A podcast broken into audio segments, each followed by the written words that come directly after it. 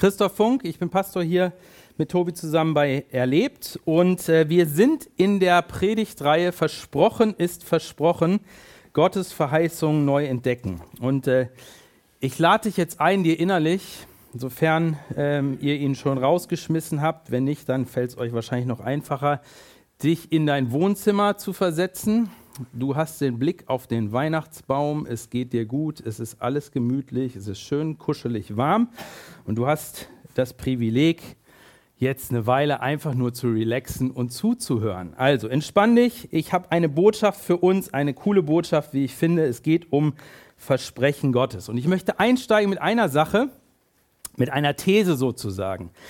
Ist dir bewusst, dass dein und mein Leben in weiten Teilen, egal übrigens, ob du Christ bist oder nicht, ob du dich so bezeichnest oder nicht, ein ständiger, immer wiederkehrender Glaubenskampf ist.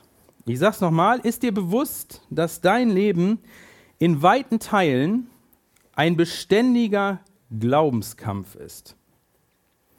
Was meine ich damit?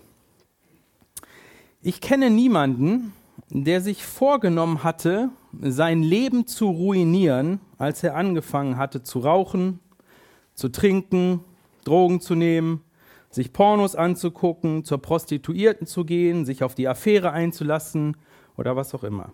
Aber ich kenne Leute, die ihr Leben genau dadurch ruiniert haben. Ich kenne niemanden, der sich bewusst um Kopf und Kragen bringen wollte, als er mit Glücksspiel angefangen hat. Aber ich kenne Leute, bei denen genau das passiert ist. Ich kenne niemanden, der seinen Tag normalerweise damit startet, dass er sich vornimmt, seine engsten Freunde oder Familienmitglieder anzulügen oder zu beleidigen. Aber ich kenne Menschen, die das immer und immer wieder tun. Und die große und spannende Frage ist, warum ist das so?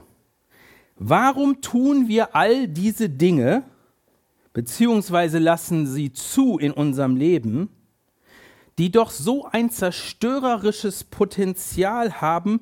Warum lassen wir zu, dass sie dieses Potenzial voll in unserem Leben entfalten können? Ich glaube, die Antwort ist relativ einfach, weil diese ganzen Sachen immer mit einem Versprechen zu uns kommen. Und dieses Versprechen klingt in der Regel ungefähr so.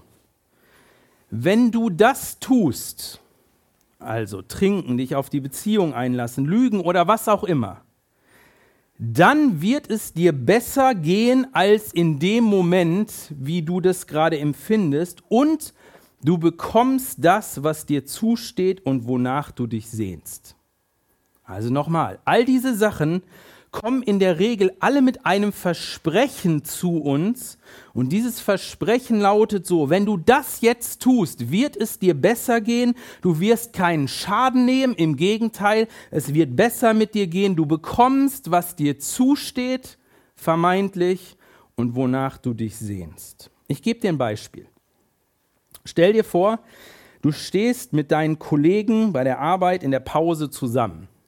Raucherpause oder auch nicht Raucherpause, ist egal. Du stehst zusammen, jeder erzählt so, was er am Wochenende gemacht hat. Und als du an der Reihe bist, erwähnst du kurz, dass du Sonntag mit deiner Freundin in der Kirche warst. Und noch während du das erzählst, bemerkst du, wie sich der Gesichtsausdruck bei deinen Kollegen verändert. Es macht sich so ein leicht spöttisches Grinsen breit. Kaum bist du mit Erzählen fertig, kommt auch schon der Kommentar, echt? Du gehst in die Kirche? Was willst du da denn? Kurzen Cut. Was geht jetzt in deinem Inneren ab? In Bruchteilen von Sekunden überlegst du dir, ihnen zu sagen, ich gehe dahin, weil ich Gott suche und finden will, klingt total behämmert und würde bei ihnen wahrscheinlich nur zu einem Lachanfall führen. Sie würden dich schlicht für bescheuert halten. Aber zu sagen, dass du einfach so hingehst, weil dir nichts Besseres einfällt, klingt genauso dumm. Dann bleib doch im Bett. Und in Bruchteilen von Sekunden leuchtet in dir das Versprechen auf, sag doch, dass du wegen deiner Freundin hingehst. Sie kriegt es ja nicht mit, also schadet es dir nicht. Und du behältst die Anerkennung deiner Kollegen, was, Klammer auf, deine Sehnsucht ist, Klammer zu. Und so antwortest du, Och, meine Freundin geht da immer hin und will, dass ich mitkomme. Ihr wisst schon, die Frauen. Naja, ich habe keinen Bock auf Stress, deshalb bin ich mitgekommen. Und das, Klammer auf, ist nichts anderes als eine Lüge, Klammer zu. Warum machst du das? Warum machst du das? Die Versuchung, kommt immer mit einem Versprechen. Sie verspricht dir, dass es dir besser gehen wird, sprich du weiterhin die Anerkennung deiner Kollegen haben kannst und kein Leid durch Ausgrenzung oder sonstiges in Kauf nehmen musst, wenn du lügst. Und weil für dich in diesem Moment die Anerkennung deiner Kollegen attraktiver und realer ist als die Anerkennung Gottes, willigst du ein und lügst. Das sind Bruchteile von Sekunden, das meiste davon ist uns gar nicht bewusst. Aber wir sind ständig in unserem Alltag, ob bewusst oder unbewusst, mit der Frage konfrontiert, welchen Versprechen schenke ich meinen Glauben? Welchen Versprechungen schenke ich meinen Glauben und dieser Glaube ist genau der biblische existenzielle Glaube. Nicht nur, es wird schönes Wetter oder so, sondern es ist ein Glaube, aufgrund dessen wir ins Handeln kommen. Jede Werbung ist so konzipiert, dass sie mit einem Versprechen daherkommt. Und wir sind umgeben von Werbung in unserer Gesellschaft. Jede Werbung weckt in dir ein, eine Sehnsucht, gibt dir ein Versprechen und präsentiert die Lösung nämlich dieses Produkt, diese Dienstleistung. Wenn du das tust, wird es dir so gehen, wie das, was da versprochen wird. Es wird dir nicht schaden, es wird nur gut werden. Und so läuft es im Grunde genommen an ganz, ganz vielen Punkten in unserem Leben. Mach dich mal auf die Suche nach den Versprechen, denen du Glauben schenkst, woraufhin du dein Leben ausrichtest und dein Leben führst. Und deshalb habe ich gesagt, unser Leben, ob Christ oder nicht Christ oder sonst was, schlicht als Mensch, ist ein beständiger Glaubenskampf. Es geht darum, welchen Versprechen du in deinem Leben deinen Glauben schenkst. Und damit sind wir bei dem Bibelvers für diese Predigt, der nämlich auch ein Versprechen Gottes beinhaltet. Aus dem zweiten Petrusbrief Kapitel 1, die Verse 3 bis 4. Ihr könnt es gerne mitlesen im Programmheft oder ihr habt die Bibel dabei und schlagt es auf. 2. Petrusbrief 1, Kapitel, äh, Kapitel 1, Verse 3 bis 4. Ich lese aus der Luther-Übersetzung. Alles, was zum Leben und zur Frömmigkeit dient, also zu einem Leben, das Gott gefällt, hat uns seine göttliche Kraft geschenkt durch die Erkenntnis dessen, der uns berufen hat, durch seine Herrlichkeit und Kraft. Durch sie sind uns die kostbaren und allergrößten Verheißungen geschenkt, damit ihr durch sie Anteil bekommt an der göttlichen Natur, wenn ihr der Vergänglichkeit entflieht, die durch Begierde in der Welt ist. Ich weiß nicht, ob es dir auch so geht, ich würde aber vermuten, dass es so ist.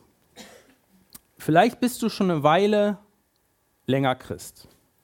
Zumindest dann geht es dir vielleicht ähnlich. Und das, was dich manchmal wirklich verzweifeln lässt, ist dein Kampf mit sündigem Verhalten.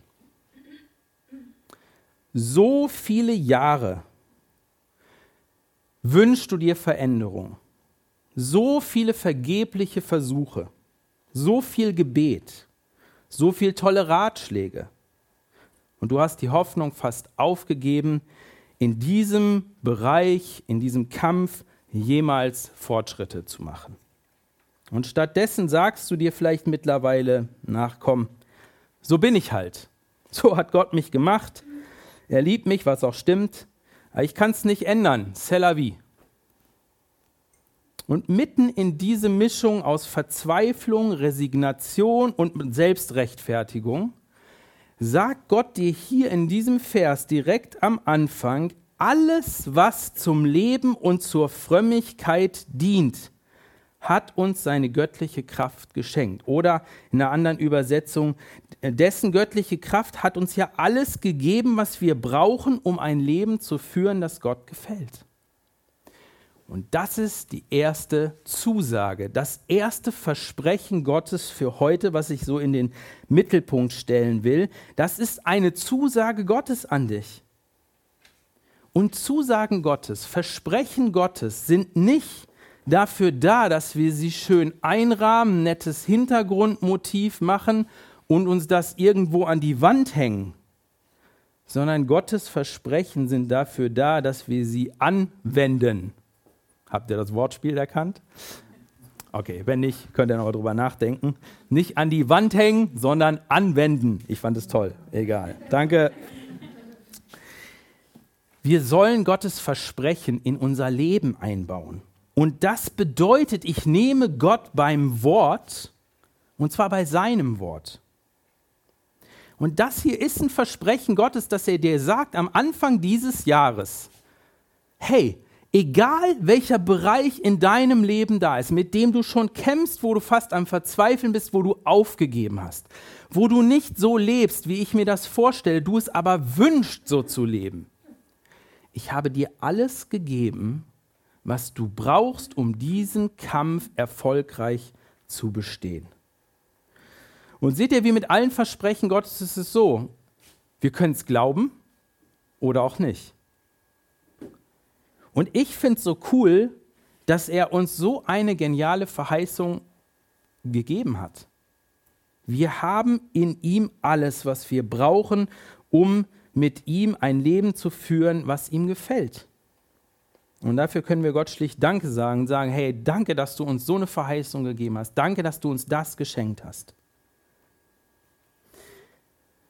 Aber wir wollen noch ein bisschen tiefer da einsteigen und uns fragen, okay, wie genau soll das denn jetzt funktionieren? Und Petrus schreibt hier, dass es Gottes Kraft ist, oder man könnte auch sagen, es ist der Heilige Geist. Denn der Heilige Geist wird als die Dynamis, die Kraft Gottes beschrieben.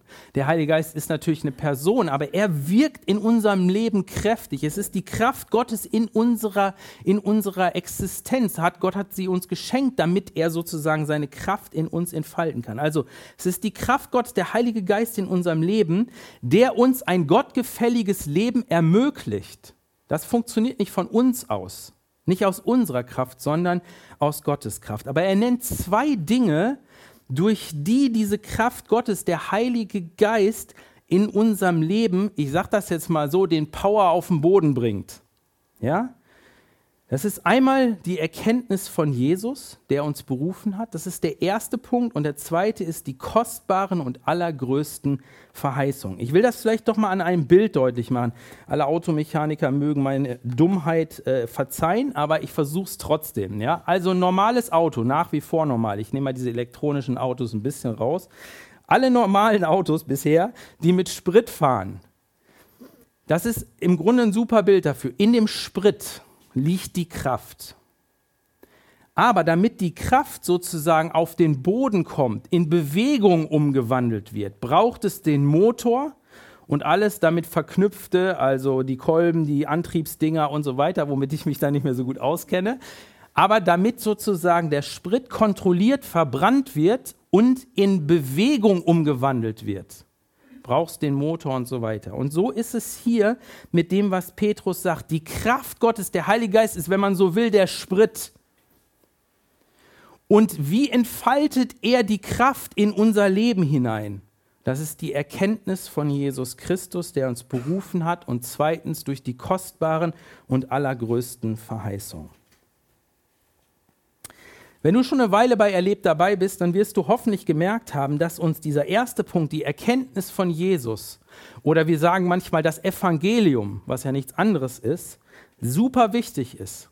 dass wir das versuchen, immer wieder in den Mittelpunkt zu stellen, dass das immer wieder so ein Fokuspunkt von uns ist. Wir werden nachher Abendmahl feiern und genau darum geht es beim Abendmahl, uns wieder neu Jesus mit dem, was er für uns getan hat, zu vergegenwärtigen. Aber in dieser Predigtreihe jetzt liegt unser Fokus stärker auf diesem zweiten Punkt, nämlich, wie Petrus es hier nennt, den kostbarsten und allergrößten Verheißungen Gottes. Und die Frage, die man sich natürlich stellen muss, ist, was sind denn diese kostbaren Versprechen Gottes, die Petrus hier im Blick hat? Tobi hat letztes Mal die Predigtreihe eröffnet und er hat über einen Vers aus dem zweiten Korintherbrief, Kapitel 1, Vers 20 gesprochen. Und dort spricht Paulus, der diesen Brief geschrieben hat, und da sagt er, dass in Jesus Christus alle Verheißungen Gottes ihr Ja haben und damit ihre Erfüllung finden.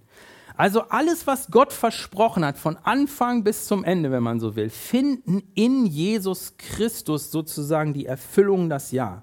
Und das bedeutet, wenn du in Jesus bist, wie die Bibel es häufig benennt, also mit ihm unterwegs bist, ihm nachfolgst, ihn dein Herrn und Retter nennst und nicht nur nennst, sondern er es auch ist für dich, dann gelten dir die gesamten Verheißungen Gottes. In demselben Brief, 2. Korintherbrief, schreibt Paulus am Ende von Kapitel 6 über ein Leben, das Gott gefällt. Nicht über alles, sondern über spezielle Sachen. Aber was er dort sagt, sehr interessant ist, unser Leben als Nachfolger von Jesus muss sich von dem Leben derer unterscheiden, die Jesus nicht nachfolgen. Sonst ist irgendwas falsch. Und zwar insofern unterscheiden, dass wir so leben, wie Gott es möchte. Und Paulus sagt seinen Lesern und sagt, hey, so sollt ihr leben. Ich bitte euch darum, lebt nicht so wie alle anderen, sondern lebt so, wie Gott es möchte. Und dann macht er etwas sehr Interessantes. Er begründet das, er untermauert das quasi mit ein paar Zitaten aus dem Alten Testament, was für Paulus in dieser Zeit die Bibel war, Gottes Wort. Und das Spannende ist, die Verse, die er dort zitiert, sind, ihr habt es geahnt, ich weiß es, Verheißungen Gottes, Versprechen Gottes. Ich zitiere, beziehungsweise er zitiert, aber ich lese es euch kurz vor. Das erste ist, was er zitiert aus dem dritten Buch Mose. Da heißt es, ich Gott will in ihrer Mitte wohnen und bei ihnen ein- und ausgehen. Ich will ihr Gott sein und sie sollen mein Volk sein. Und dann ein paar Wörter weiter zitiert er eine weitere Bibelstelle. Da heißt es, dann werde ich euch annehmen, sagt Gott, und werde euer Vater sein. Und ihr werdet meine Söhne und Töchter sein. Und dann schließt er diesen Abschnitt quasi mit einem Fazit ab. Das ist ein Kapitel, der erste Vers. Und er schreibt folgendes, also Paulus, so groß sind also die Zusagen, die Gott uns gemacht hat, liebe Freunde. Und jetzt kommt's. Deshalb wollen wir uns von allem fernhalten, was uns in unseren Gedanken und in unserem Tun beschmutzt und wollen in Ehrfurcht vor Gott ein durch und durch geheiligtes Leben führen. Paulus sagt hier also überhaupt nichts anderes als das, was Petrus auch genauso gesagt hat. Er sagt, der Kanal, durch die die Kraft Gottes in unser Leben kommt und dazu führt, dass wir ein gottgefälliges Leben leben, sind seine Versprechen, sind seine Verheißungen. Und dabei haben Paulus und Petrus beide vor allem die Versprechen im Blick, die noch unerfüllt sind und das sind die Versprechen für die Zukunft, wenn Jesus wiederkommt und alles neu machen wird. Die Versprechen für die neue Erde, die kommen wird, wenn Gott mitten bei uns wohnt und wir sein werden wie er. Das sind die kostbaren und allergrößten Versprechen, wie Petrus sie nennt. Wenn ihr das Neue Testament lest, Ihr könnt nicht anders. Es sei denn, ihr, ihr es raus, ihr, ihr bindet euch was auf die Augen, als eine Sache zu sehen. Petrus, Paulus, die Apostel, die ganzen ersten Christen, eins war bei denen allgegenwärtig, die Hoffnung, dass Jesus wiederkommt und alles neu macht. Kein bisschen ist es so, dass sie sagen, ach, wir fühlen uns hier so wohl, Es ist so toll hier. Die haben das Leben genossen, keine Frage, wo sie es durften und wo sie es konnten. Aber ihre Hoffnung, ihre Leidenschaft, darauf, wo sie hingelebt haben, war, dass Jesus wiederkommt und alles neu machen wird und in Herrlichkeit regieren wird und sie mit ihm regieren werden. Das ist die lebendige Hoffnung, von der Petrus spricht. Und ich möchte mal, dass wir das, oder ich wünsche mir von euch, dass ihr mal für einen Moment innehaltet und mal überlegt, was das bedeutet, was da für Verheißungen gegeben sind. Der lebendige Gott, den, dessen Angesicht keiner sehen kann, ohne zu sterben, weil er so heilig ist, der das Universum und diese Erde geschaffen hat, der es erhält, dem alle Engel dienen, der immer war und immer sein wird, der immer ist, der allmächtig ist, der unvergleichlich herrlich, der, von dem sich alle Schönheit, alle Hoheit, alle Perfektion ableitet, weil er die Summe aller Vollkommenheiten ist. Dieser Gott wohnt in unmittelbarer Nachbarschaft. Das ist die Verheißung. Stellt euch das mal vor, es ist vielleicht ein bisschen albern, aber Gott zieht in die Potsdamer Mitte und ihr mittendrin drumrum. Ihr könnt hingehen, Hallo sagen, ihr könnt mit ihm kommunizieren, direkt, unmittelbar, erlebbar, der heilige, allmächtige Gott, keine Trennung mehr, nichts mehr, ich sehe ihn nicht mehr, sondern da direkt vor Augen. Das ist die Verheißung, aber es, geht es wird noch mehr. Paulus zitiert, er sagt, es wird nicht nur so sein, dass Gott da ist und wir hier, sondern wir werden seine Kinder sein, seine Söhne und Töchter. Sind wir jetzt durch Jesus auch schon. Aber dann in Vollkommenheit, dann unmittelbar, dann ohne irgendwelches komisches Zeug dazwischen, was uns von ihm trennt. Unmittelbar, er unser Vater, wir seine Kinder. Und Petrus setzt noch einen drauf. Er sagt, wir haben die Verheißung, wir bekommen Anteil an der göttlichen Natur. Äh, wie soll man sich das vorstellen? Wir bekommen Anteil an der göttlichen Natur. Wie krass ist das? Und ich vermute, dass jetzt der ein oder andere hier sitzt und sagt, spinnt der da vorne? Glaubt er das wirklich? Okay, als Stoff für einen Science-Fiction-Film das vielleicht in Frage kommen, aber doch nicht im Ernst, oder? Guck dich mal um. Gut, vielleicht ist da eine Macht, irgendein Gott, der einem durchs Leben helfen will. Schön, wer es braucht. Aber die Vorstellung, dass dieser Gott irgendwann real hier sein wird, der eines Tages diese Welt komplett erneuern wird, die ganze Weltgeschichte im Grunde nur auf diesen einen Tag zusteuert, das war alles unglaublich, oder? Und wisst ihr was? Wenn du hier bist und du sagst, ich habe gerade angefangen, mich mit dem christlichen Glauben auseinanderzusetzen, finde ich alles ganz spannend, vielleicht auch habe so meine Fragen. Ist das wirklich so ein Teil vom christlichen Glauben? Gehört es dazu? Ist der christliche Glaube nicht nur so ein bisschen Lebenshilfe fürs Hier und Jetzt? Ich dir nur sagen, nee. Darum geht es im Kern. Ja, wir glauben wirklich daran dass es diesen Gott real gibt und er eines Tages wiederkommt, sichtbar für alle und genau das tun wird. Und ja, wir glauben wirklich dran, dass wir mit ihm zusammen regieren werden. Er unser Vater ist, wir seine Kinder sind. Ja, wir glauben wirklich daran. Und nicht nur wir, sondern alle Christen. Alle Christen haben von jeher diese Hoffnung gehabt, dass Gott wiederkommen wird und alles neu machen wird. Wann immer die Christen angefangen haben und gesagt haben, hier ist auch ganz schön und wir machen alles nur für hier und jetzt schön, war was falsch. Das ist die Hoffnung von Anfang an. Und ja, bei allem Guten, was der Glaube an Jesus für dieses Leben bereithält, fürs Hier und Jetzt, und das ist gar keine Frage, letztlich geht es nicht um das Hier und Jetzt. Und deshalb kann Petrus seinen Lesern in seinem ersten Brief folgendes schreiben: Liebe Freunde, ihr seid nur Gäste und Fremde in dieser Welt. Oder man könnte es auch so sagen, als Christen glauben wir, dass das Eigentliche erst noch kommt. Und jetzt ist die Frage, alles schön und gut, aber wie wird denn das jetzt praktisch? Was hilft mir das denn jetzt für mein Hier und Jetzt, für ein gottgefälliges Leben? Wie wende ich das denn jetzt an, wenn ich morgen wieder mit dem Klick auf die Webseite zu kämpfen habe oder mit dem Griff zur Bierflasche? Der erste Schritt ist der. Frag dich selber, ob du wirklich glaubst, dass das, was Gott dir verspricht, erfüllender und besser ist als das, was die Sünde dir verspricht. Frag dich selber, ob du, dir, ob du wirklich glaubst, dass das, was Gott dir verspricht, besser, erfüllender, erstrebenswerter ist als das, was die Sünde dir verspricht.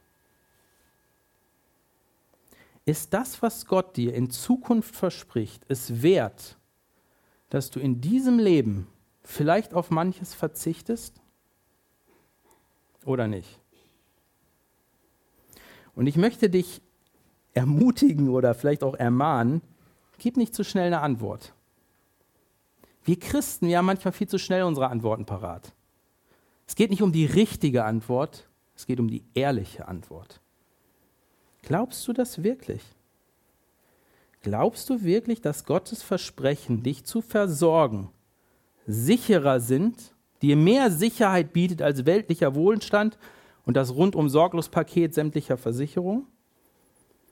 Glaubst du wirklich, dass die Gemeinschaft mit Gott in alle Ewigkeit, die dir versprochen ist und die du jetzt schon haben kannst, Gemeinschaft mit Gott, erfrischender ist als die Serie bei Netflix oder die abgearbeitete To-Do-Liste? Bedeutet dir Gottes Anerkennung wirklich mehr als die von Menschen? Bitte den Heiligen Geist, dir einen Blick in dein Herz zu gewähren.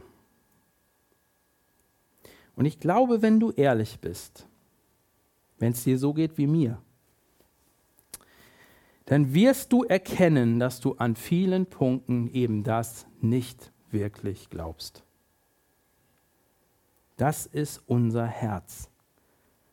Im tiefsten Kern steckt da der Unglaube. Und wir brauchen Rettung.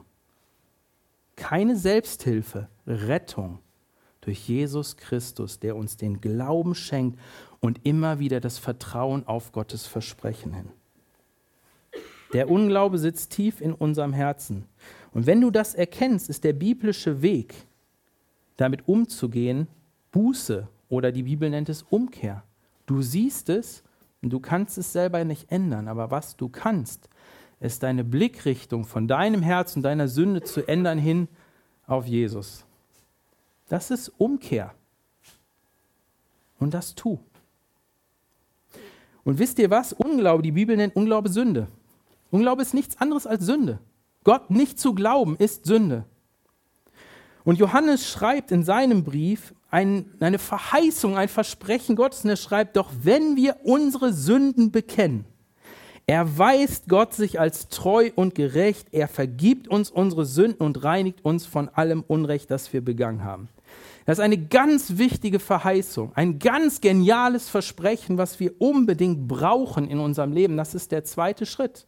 Der erste ist, frag dich selber. Der zweite ist da, wo du siehst, da ist Sünde, da ist Unglaube in deinem Herzen. Kehr um und vertrau Gott. Wenn du das tust, wird er dir vergeben. Nee, wird, er wird dir nicht vergeben. Er hat dir dann vergeben. Es ist erledigt. Und sei nicht wieder ungläubig, indem du das anzweifelst, sondern vertraue ihm, dass seine Zusage stimmt. Und dann folgt der dritte Schritt.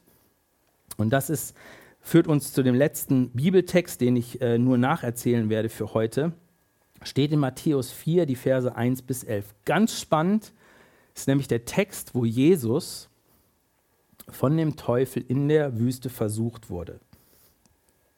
Und wenn ihr den äh, lest oder vielleicht auch kennt, dann äh, werdet ihr merken, äh, das ist äh, wirklich, wirklich eine spannende, ähm, nicht nur Geschichte, sondern Begegnung. Jesus wird von Gott selber in die Wüste geführt, damit ihn der Teufel versucht. Und dann gibt es ganz, ganz viel dazu beobachten. Ich möchte für heute nur eigentlich auf einen Aspekt unserer Aufmerksamkeit richten, nämlich wie und womit Jesus kämpft.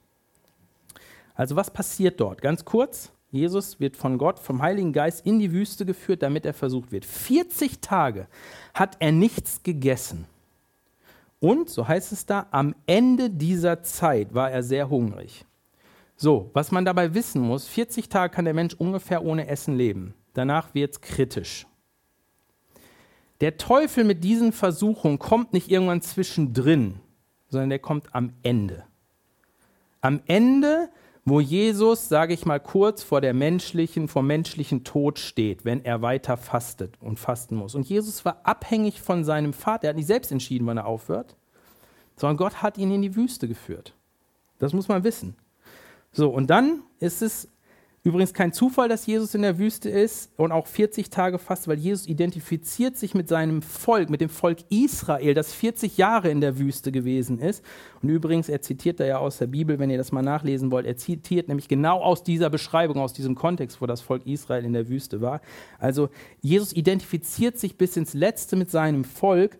Das Volk Israel war auch in der Wüste, wurde auch versucht ob sie Gott folgen, der sie aus Ägypten rausgeführt hat, ob sie ihm folgen würden, zehn Gebote gekriegt, ja, zum Volk Gottes. Und was ist? Moses noch auf dem Berg und sie scheitern kläglich. Hat keine, weiß ich nicht, paar Stunden gedauert und sie haben es nicht geschafft, sind von Gott wieder abgefallen. So geht es die ganze Zeit. Der Teufel hatte sie versucht und hat gesiegt, jubilierend gesiegt. Und jetzt ist der Sohn Gottes da. Und der Sohn Gottes ist in der Wüste und jetzt zieht der Teufel alle Register und sagt, wenn ich den kriege, wenn ich ihn dazu kriege, und jetzt kommt es, dass er meinen Versprechen, meinen Ansagen mehr Glauben schenkt als den Ansagen und Versprechen von seinem Vater, dann habe ich ihn. Und dann habe ich alles. Dann habe ich nämlich Gott besiegt. Das ist das Szenario hinter dieser Geschichte. Das ist nicht irgendeine so Lappalie nebendran, irgendeine so spirituelle Übung, die Jesus absolvieren musste, sondern das ist quasi Kampf um Leben und Tod, um die Zukunft dieser Welt. Und was sagt der Teufel Jesus als erstes? Wie versucht er ihn? Er sagt zu Jesus, hey, wenn du Gottes Sohn bist, dann mach doch aus den Steinen Brot. Klingt erstmal banal, aber was steckt dahinter? Hey, Jesus, du bist doch Gottes Sohn, oder? Hm, Komisch. Ich kenne das so, Vater und Sohn, dass der Vater sich eigentlich um seine Kinder kümmert, wenn er ein guter Vater ist. Aber du bist hier so allein in der Wüste. 40 Tage nichts gegessen? Dein Vater hat dich hier hingeschickt? Ist doch komisch, oder? Was ist denn das für ein Vater? Der liebt dich doch, oder? Hat nicht Gott selber gesagt, dass er seine Kinder mit dem versorgt, was sie zum Leben brauchen? Und weiß Gott nicht? Ich meine, er hat uns doch so gemacht, dass wir Brot, dass wir Nahrung zum Leben brauchen? Naja, aber macht ja nichts. Du bist ja Gottes Sohn, oder? Also ich meine, wenn er schon nicht für dich sorgt, Mann, nimm's doch selber in die Hand. Kriegt er nicht mit? Kein Problem, nur das eine Mal. Da, Steine. Kannst du doch auch zu Brot machen. ist doch ein Klacks für dich. Da wird er schon nichts dagegen haben. Bist doch sein Kind. Welcher Vater will denn, dass du stirbst? Und jetzt ist das Spannende, was tut eigentlich Jesus? Sollte man nicht erwarten, dass der Sohn Gottes es in jeder Hinsicht mit dem Teufel aufnehmen könnte? Also, wenn ich das gewesen wäre, was ich Gott sei Dank nicht bin, ähm, ich hätte diskutiert. Ich liebe es zu diskutieren. Ich liebe es, Argumente zu bringen, dass der andere sozusagen immer kleiner wird, immer kleiner wird. Das steckt in meinem Naturell. Ich hätte jetzt gedacht, so Jesus, komm, eine kleine Diskussionsrunde mit dem Teufel, indem du ihm mal zeigst, wie blöd das alles ist, was er dir da gerade sagt. Ein paar, paar Argumente. Okay, vielleicht ist jemand ein bisschen anders gestrickt und er sagt, na, ich hätte mich auf meine Intuition verlassen, auf meinen Bauch meine Gefühle. Oder vielleicht haben wir hier so ein paar Wissenschaftler unter uns. Da muss man mit dem Verstand rangehen. Das muss man genau analysieren, muss man abwägen für und wieder. Oder meine Erfahrung. Was ist denn meine Erfahrung? Was macht Jesus? Nichts von all dem, sondern er hält dem Teufel das Wort Gottes entgegen und zwar eine Verheißung ein Versprechen. Er zitiert Der Mensch lebt nicht nur vom Brot, sondern von jedem Wort, das aus Gottes Mund kommt. Jesus weicht nicht eine Sekunde davon ab, seinem Vater zu vertrauen in allem und für alles, auch seine rechtzeitige leibliche Versorgung. Und wenn er so kurz vor dem menschlichen Tod steht und wir alle wissen, dass der Zeitpunkt gekommen war, wo er nicht nur so kurz davor stand, sondern wo er gestorben ist. Und das mit, der vollen, mit dem vollen Einverständnis seines liebenden Vaters im Himmel. Jesus weiß ganz genau, er vertraut Gott bis zum letzten, dass er für ihn sorgen wird. Er wird das tun, was er verheißen hat. Und keine Sekunde hört er auf das, was der Teufel ihm einflüstert, so attraktiv, wie es vielleicht dahergekommen ist. Jesus weiß, so wichtig wie auch das Brot für unseren Körper ist, Gott ist wichtiger. Sein Wort schafft Leben, weil er das Leben selber ist. Seht ihr, und das ist der dritte und wichtigste Schritt, wenn man so will. Ich weiß nicht, was deine nächste Versuchung sein wird. Vielleicht in den nächsten Sekunden. Vielleicht auch erst in zwei Stunden. Keine Ahnung. Ich weiß noch nicht, was es genau ist. Aber sie wird wahrscheinlich das gleiche Muster haben wie immer. Da ist dein Bedürfnis, die Sehnsucht in dir. Und das ist übrigens nichts Schlechtes, diese Sehnsucht, das Bedürfnis ist in der Regel etwas, was Gott in unser, in unser Herz gesät hat und eingesenkt hat. Aber dann kommt das Versprechen des Teufels, was genau darauf aufsetzt und es heißt ungefähr so, hey, wenn du das jetzt so machst, wie ich es dir sage und nicht so, wie Gott es will, dann kommst du schneller ans Ziel. Und du wirst keinen Nachteil haben, im Gegenteil, es wird dir besser gehen. Glaube mir. Aber der Teufel heißt nicht umsonst Vater der Lüge. Und das können wir wissen. Egal was es ist, es ist immer eine Lüge. Er hält nie, was er verspricht. Er hält nie, was er verspricht. Warum ehrlicher Arbeit nachgehen, den anstrengenderen Weg wählen, wenn sich Geld auch leichter beschaffen lässt? Muss ein paar krumme Dinger drehen oder ein bisschen an dem eigentlichen vorbeisurfen. Warum auf den Partner warten, der Jesus nachfolgt? Wenn doch der Kerl so nett ist und attraktiv und nichts dagegen hat, dass ich an Gott glaube. Und die Liste ließe sich unendlich fortsetzen. Wann immer dir eine Versuchung, sei es eine kleine oder eine große, begegnet, hast du die Wahl. Du kannst anfangen, über das Für und Wider nachzudenken und zu diskutieren, meistens ja leise. Oder aber du machst es so wie Jesus, du fängst nicht an zu diskutieren, sondern du hältst dem Teufel das Wort Gottes und das heißt die Verheißung Gottes entgegen und sagst, das gilt, darauf verlasse ich mich.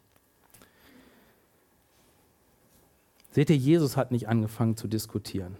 Und keiner von uns ist Jesus. Warum meinen wir so oft, wir könnten es besser? Ich möchte dich echt ermutigen, mach es wie Jesus. Fang an, deine Bibel zu lesen mit diesem Blick, Herr, was versprichst du mir in deinem Wort? Lerne es auswendig.